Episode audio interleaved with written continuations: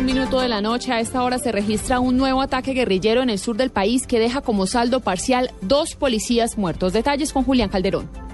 En la vereda de la Laguna, municipio de Salado Blanco, en el departamento de Huila, la guerrilla emboscó una patrulla que transitaba por este sector. El vehículo recibió varias ráfagas de fusil que dejaron como saldo dos uniformados muertos y uno gravemente herido. Al parecer, este ataque contra la fuerza pública habría sido perpetrado por el Frente 61 de la guerrilla de las FARC, que históricamente ha operado en esta parte del sur del departamento. Sin embargo, esto aún no lo confirman plenamente las autoridades que persiguen a los guerrilleros que hicieron este ataque. Julián Calderón, Blue Radio. Nueve, dos minutos de la noche. Sigue siendo incierto el futuro de las modificaciones al cobro de valorización aprobadas por el Consejo de Bogotá. La Administración Distrital dice que por el momento no citará a sesiones extras. Si esto llega a pasar, los contribuyentes deberán pagar sus facturas tal y como están. Juan Jacobo Castellanos. El secretario de Gobierno encargado, Alfonso Cabrera, anunció que por ahora no habrá sesiones extraordinarias en el Consejo para debatir la valorización. No convocaremos a, a sesiones extraordinarias y esperaremos que el Consejo determine si está en disposición de conversar, de dialogar con la Administración. El alcalde afirmó que a pesar de esto está dispuesto a sentarse a conversar con el Consejo. Eso lo analizaremos más adelante, no tengo usted afán por eso. Olga Victoria Rubio, vicepresidenta del Consejo, afirmó que aunque existen beneficios para la ciudad con la modificación, hay también la disposición de estudiar el acuerdo en sesiones extraordinarias.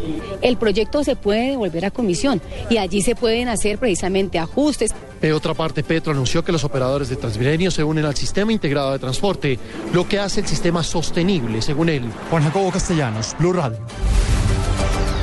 Siria, China, Irán, Bahrein y Vietnam han sido declarados países enemigos de Internet. La organización Reporteros Sin Fronteras publicó la lista de gobiernos y empresas que censuran la red. Información con Silvia Carrasco. A ellos se suman cinco empresas dedicadas a la elaboración de herramientas informáticas para la vigilancia a través de Internet y que, según Reporteros Sin Fronteras, han colaborado con regímenes totalitarios en el control de la red. En la lista de empresas están Gamma, Trovicor, Hacking Team, Amesis y Blue Coach, a las que señala como ejemplos de colaboración entre dictaduras y empresas privadas para controlar las voces disidentes y frenar la difusión de informaciones comprometidas. En España, Silvia Carrasco, Blue Radio. 9, 4 minutos de la noche y en información deportiva 30 mil dólares, es decir, 54 millones de pesos deberá pagar el equipo capitalino Millonarios por el comportamiento de sus hinchas durante el partido del pasado 19 de febrero ante el Tijuana de México. Durante este partido jugado en el Campín por Copa Libertadores, un juez de línea fue golpeado por uno de los objetos que los aficionados lanzaron a la cancha. Esta sanción fue impuesta por el Tribunal de Disciplina de la CONMEBOL. Son las 9, 4 minutos de la noche, continúen con la nube.